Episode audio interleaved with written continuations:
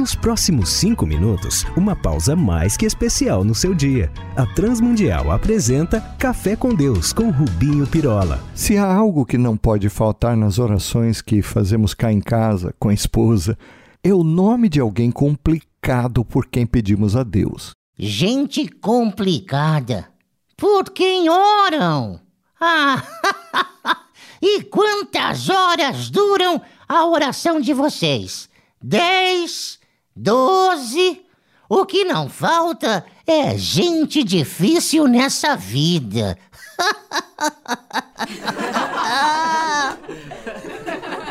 e é mesmo. Basta olharmos para cada um de nós como somos gente de coração duro. Sim, basta olharmos ao espelho para ver o quanto somos difíceis, especialmente no que diz a sermos guiados e confrontados pelo Espírito Santo no nosso viver.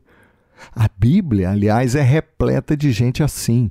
Um patriarca que, apressado, mesmo tendo a promessa de Deus de ter um herdeiro, pegou ele um atalho com a empregada da casa.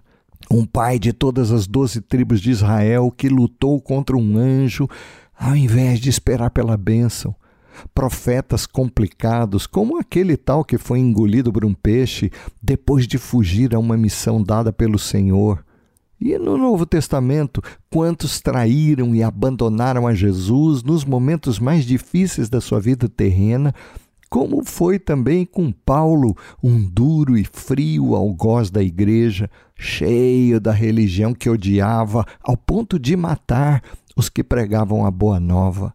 Oh, posso acrescentar aí a lista de sujeitinho mala sem alça que conheço na minha igreja?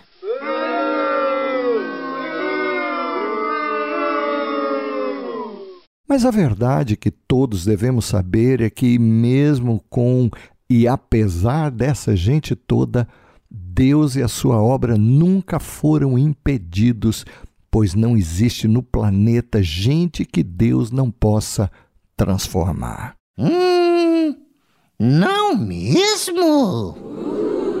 Não mesmo. Apesar e com eles, Deus faz com que o seu plano santo aconteça.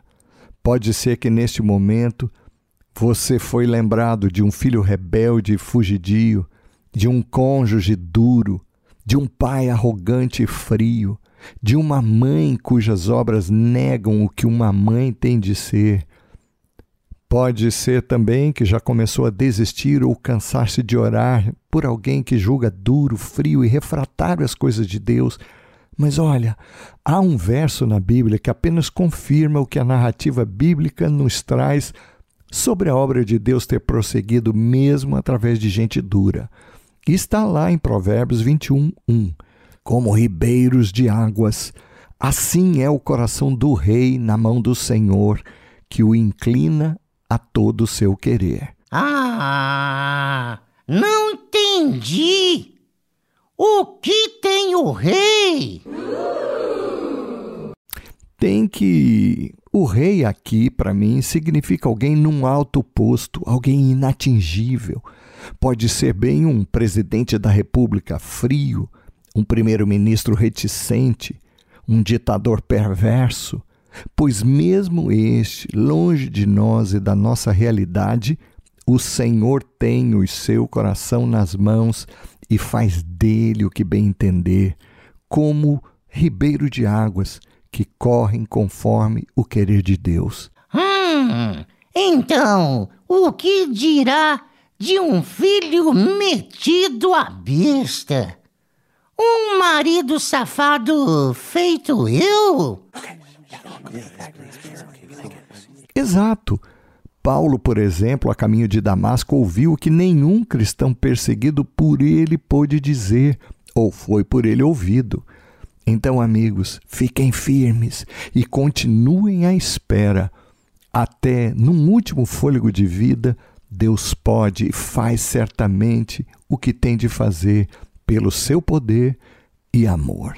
Esperemos, pois. Vamos falar com Ele. Pai, obrigado por nos lembrares disso, que nada, coração algum, nem ninguém é duro e resistente contra o teu poder e graça irresistíveis. Ajuda-nos a que não desistamos nós de ninguém por quem intercedemos. Por Jesus pedimos-te. Amém. Olá, amigos. Escrevam para a RTM aqui ou lá em Portugal, trazendo a sua dúvida, sugestão, crítica, para que os possamos servir ainda mais. Um abraço nosso, meu e de toda a equipe que prepara este café.